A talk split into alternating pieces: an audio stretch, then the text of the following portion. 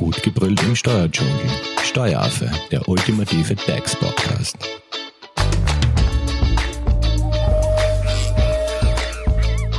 Hallo und herzlich willkommen beim Steueraffen. Wir sind jetzt beim zweiten Teil unserer Serie Ferialjobs und Co. angelangt.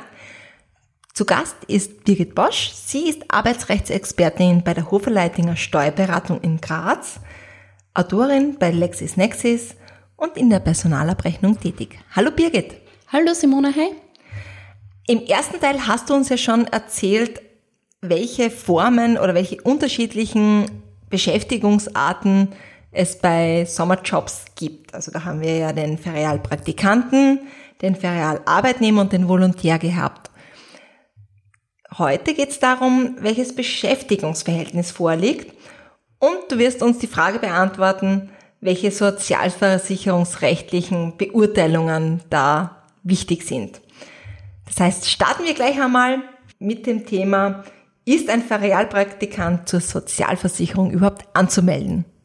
Genau, Simone. Also wir haben jetzt arbeitsrechtlich einmal geklärt, ob es sich bei der beschäftigten Person um einen Dienstnehmer handelt und ob unter anderem Anspruch auf Entgelt besteht. Aber unabhängig davon müssen wir jetzt auch die sozialversicherungsrechtliche Seite jetzt einmal beleuchten. Und da stellen sich die Dienstgeber immer die Frage, ob vor Beginn einer Tätigkeit eben auch eine Anmeldung durchzuführen ist. Und da muss man prinzipiell wieder unterscheiden, ob ähm, ein Entgelt ausbezahlt wird oder nicht. Und man kann eigentlich grob so sagen, je nach Höhe des Entgelts tritt eine Vollversicherung oder Teilversicherung ein und sobald ein Entgelt ausbezahlt wird, ist eine Anmeldung durchzuführen. Birgit, du hast uns ja auch im ersten Teil etwas vom Ferialpraktikanten mit und ohne Taschengeld erzählt. Mhm. Ähm, was sind denn da die Unterschiede? Könntest du da vielleicht bitte nochmal näher drauf eingehen? Ja, wir haben vom echten Ferialpraktikanten ohne Taschengeld gesprochen. Und wenn jetzt kein Taschengeld ausbezahlt wird, also kein Entgelt anfällt, dann ist auch keine Anmeldung durchzuführen.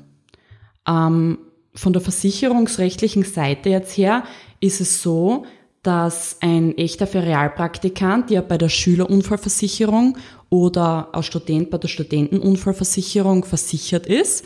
Deswegen muss man jetzt zum Beispiel auch keine Anmeldung bei der AVA durchführen, also bei der Allgemeinen Unfallversicherungsanstalt. Das heißt, während seines Ferialpraktikums ist er unfallversichert. Genau, genau.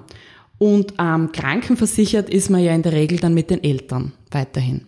Deswegen ist auch da jetzt keine Versicherung vorzunehmen, eine gesonderte.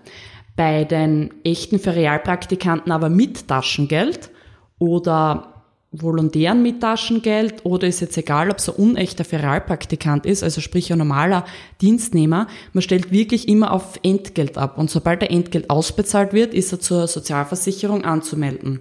Wann ist er zur Sozialversicherung anzumelden? Sobald er einen Euro erhält quasi. Aber vor Dienstantritt? Vor Dienstantritt, mhm. genau.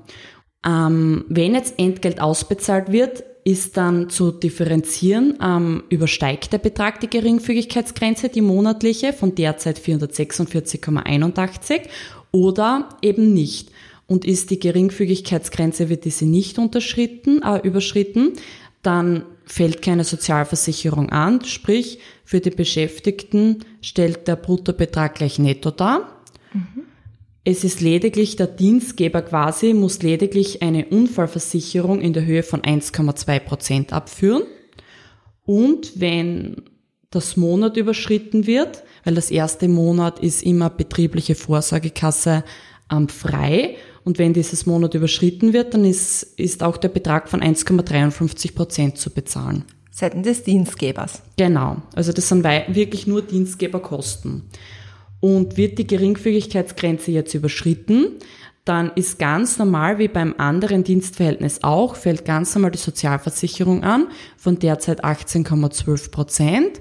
Und der Dienstgeber muss auch ganz normal die Lohnnebenkosten entrichten ganz unabhängig, wie weit oder wie viel er verdient, wie weit man über diese Geringfügigkeitsgrenze kommt. Genau. Es gibt zwar eine Absenkung für niedrig ähm, also sprich ähm, bis 1681 Euro ähm, zahlt man drei Prozent weniger Sozialversicherung, also dann nur 15,12.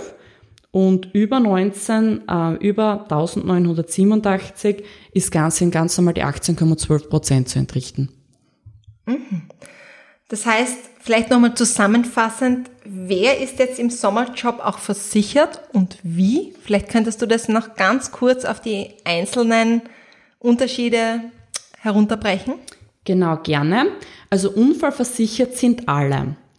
Ähm, der Volontär, der ist jetzt, ähm, den muss man gesondert zwar bei der AVA anmelden. Das kostet derzeit 14 Cent pro Person und Kalendertag. Dann ist dieser auch unfallversichert. Krankenversichert ist der Volontär allerdings nicht, außer er ist bei den Eltern mitversichert. Ähm, Sobald die Geringfügigkeitsgrenze überschritten wird, sind alle vollversichert. Unter der Geringfügigkeitsgrenze ist man lediglich am ähm, Unfallversichert. Das ist jetzt grob heruntergebrochen. Gilt für alle. Genau. So viel zum Thema Sozialversicherung. Kommen wir nun zum Thema Lohnsteuer und Lohnnebenkosten. Birgit, für Realpraktikanten, für Realarbeiter und Volontär, wer ist lohnsteuerpflichtig?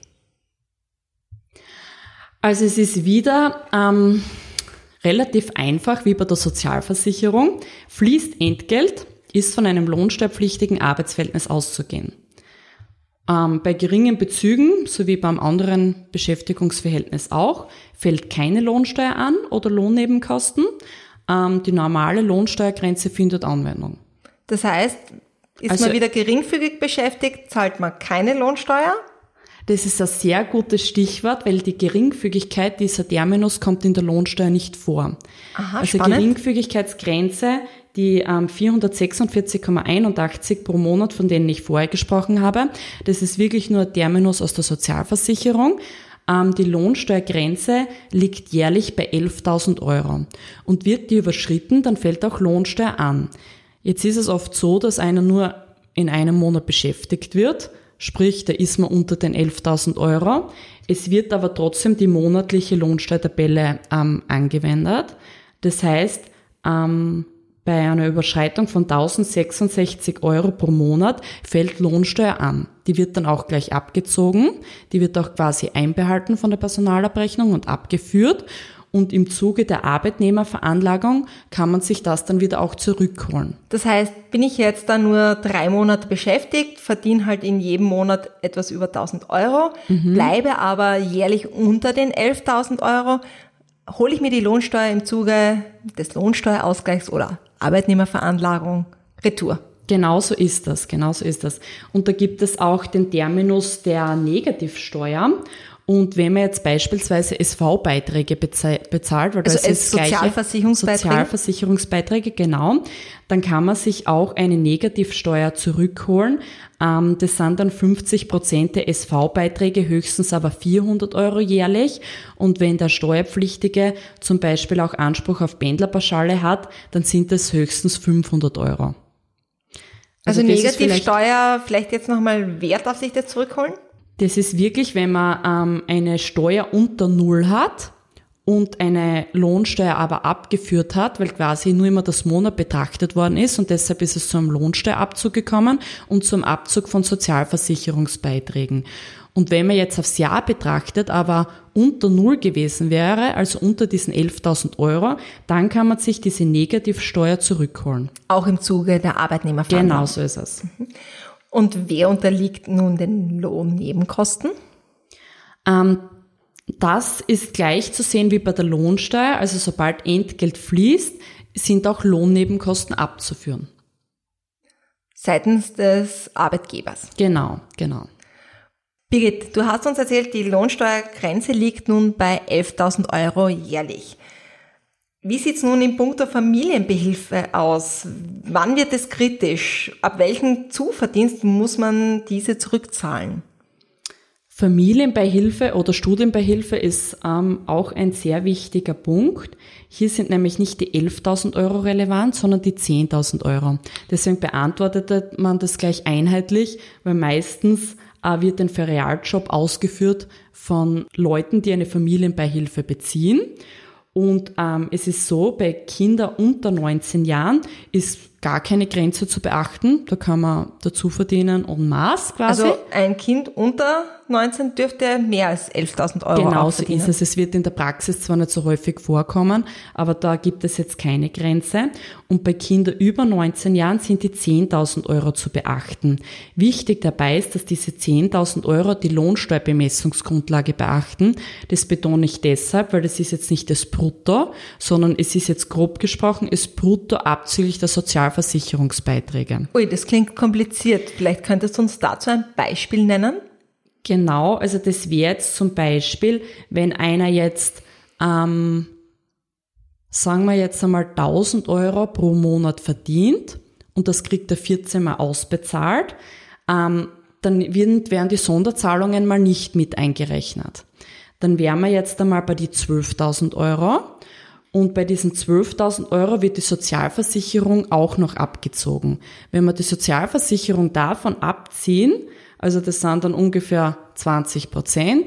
Wenn wir die abziehen und wir sind unter die 10.000 Euro, dann überschreiten wir die Familien äh, diese Grenze nicht. Das heißt, dann wird es nicht problematisch für Schüler und Studierende, beziehungsweise für die Eltern, die ja diese Familien- oder äh, Studienbeihilfe Genau.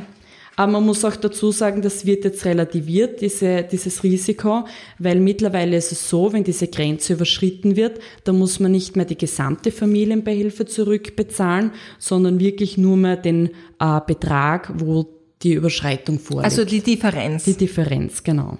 Wie oft kommt das vor in der Praxis? Also Ähm, bei uns muss man sagen, in der Praxis kommt das nicht so häufig vor. Ähm, meistens informiert man sich davor ab. Das ist ja jedem schon ein Begriff bei der Familienbeihilfe, Studienbeihilfe, da muss man vorsichtig sein. Da ist es wirklich sehr zu empfehlen, dass man vorab deine Information einholt. Zum Beispiel bei uns beim Steuerberater. Informationen einholen, das ist jetzt mein Stichwort. Birgit, hast du auch ein paar praktische Tipps für Arbeitgeber beziehungsweise für Schüler und Studierende, die einen Sommerjob in den nächsten Monaten angehen? Worauf, vielleicht ein allgemeiner Tipp, worauf ist zu achten? Ein allgemeiner Tipp ist, ähm, dass man sich immer vorab informieren soll, wie viel das man dazu verdienen kann. Man sollte sich ähm, vielleicht mit der Stipendienstelle in Verbindung setzen. Ähm, da ist es aber auch wie bei der Familienbehilfe, sind die 10.000 Euro zu beachten. Man sollte wirklich jeden Verdienst, ähm, den man kriegt, ähm, durchleuchten, sowie wenn man Einkünfte aus Vermietung und Verpachtung hat, weil das ähm, fällt auch in die 10.000 Euro Grenze rein, damit man da mal nichts äh, befürchten muss hinsichtlich ähm, Rückzahlung. Ansonsten ähm, ist es, wenn es ein Dienstverhältnis ist, also wenn es sich jetzt um einen Ferialarbeiter oder einen Ferialangestellten handelt, ähm, muss ein Dienstvertrag ausgehändigt werden, beziehungsweise ein Dienstzettel. Ein Dienstvertrag ist ja wirklich dann eine Willensübereinstimmung, was ähm, von Vorteil wäre. Und ähm, vielleicht sollte sich auch ein Ferialangestellter auch an jemanden wenden, ob es sich bei ihm auch wirklich vielleicht um einen Ferialangestellten oder Ferialarbeiter, also sprich um einen echten Dienstnehmer handelt und nicht bloß um einen Ferialpraktikanten, weil es kann es sein, dass er arbeitsrechtlich Ansprüche hat und nicht bloß auf ein Taschengeld oder auf gar kein Entgelt. Also viele Fragen, die sich vor Antritt eines Sommerjobs stellen. Genauere Infos könnte man ja auch bei dir einholen. Birgit, wie bist du erreichbar? Entweder per E-Mail unter birgit.bosch.hoferleitinger.at oder telefonisch unter 0316 38 6001 und die Durchwahl 50. Gut, vielen lieben Dank, Birgit, an dieser Stelle. So, wir sind nun am Ende dieser Folge angelangt zum Thema Realjobs und Co. Birgit hat uns da einige Einblicke gewährt. Das heißt, jetzt an dieser Stelle bleibt mir nur noch zu sagen, einen guten Start in den Sommer, ganz viel Spaß beim Ferialjobben und beim Eisschlecken und solltet ihr interessiert sein an weiteren arbeitsrechtlichen Themen, könnt ihr uns da gerne eure Themenwünsche auf unseren Social Media Kanälen formulieren. Ihr findet uns auf Facebook und auf Instagram oder ihr könnt uns auch gern ein Mail schicken an hello at steueraffe.at. Freue mich. Tschüss. Tschüss! Das war Steueraffe. Gut gebrüllt im Steuerdschungel. Jetzt abonnieren auf iTunes, Soundcloud und Spotify. Ihr wollt noch mehr zum Thema Steuern wissen? Dann geht auf www.steueraffe.at.